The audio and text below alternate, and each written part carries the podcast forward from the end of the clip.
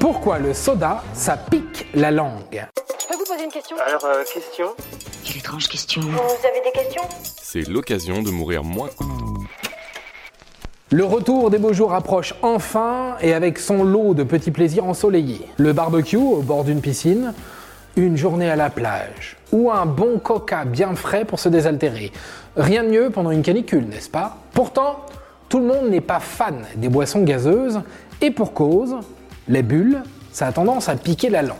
Et ça, bah c'est pas toujours très agréable.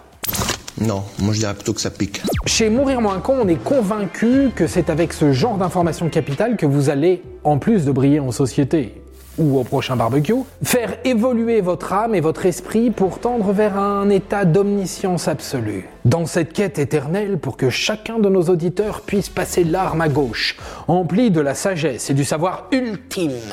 Aujourd'hui, on va essayer de comprendre pourquoi les bulles de soda, bah ça pique. Et on va faire un peu de chimie du coup. Dans une boisson gazeuse, on trouve du dioxyde de carbone. Dans certains cas, ce gaz est obtenu naturellement par la fermentation. C'est le cas de la bière ou des vins pétillants. Soit c'est obtenu de manière artificielle. C'est le cas pour les sodas. Dans une boisson gazeuse, on retrouve aussi de l'eau, forcément.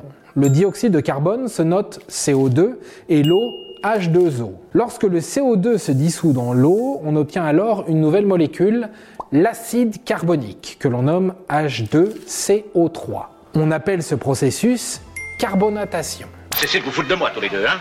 Vous l'avez fait dissoudre dans de l'acide sulfurique On peut C'est cet acide carbonique qui est à l'origine de la sensation de picotement sur la langue et dans la bouche en général, en se fixant sur les nombreux capteurs situés dans les voies rétronasales. La sensation de goût résulte en fait de l'association entre une molécule et son capteur. L'association d'une molécule de sucre avec son capteur donne une sensation de sucré et l'association d'un acide avec son capteur donne une sensation de picotement, comme lorsque l'on boit du jus de citron saturé en acide citrique. Ce sont également les nombreuses bulles qui éclatent dans notre bouche qui provoquent cette sensation si particulière. En conditions normales, le CO2 a tendance à se délier dans l'eau et se libérer dans l'air. Ce sont les bulles qui s'échappent de votre verre. Avec une baisse de température, ce processus ralentit et avec une pression suffisante, il s'arrête presque et le dioxyde de carbone reste lié à l'eau, emprisonné sous forme d'acide carbonique. Voilà pourquoi un soda qui reste trop longtemps ouvert ne pique plus. Il faut le laisser fermé hermétiquement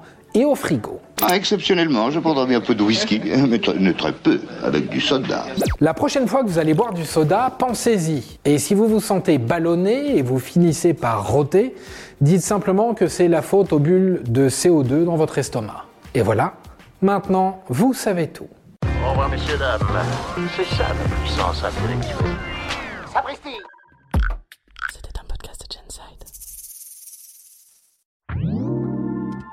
Avant de partir, attends, j'ai un truc à te dire. Viens découvrir notre podcast sexo, S'exposer. Deux minutes pour tout savoir sur la sexualité masculine.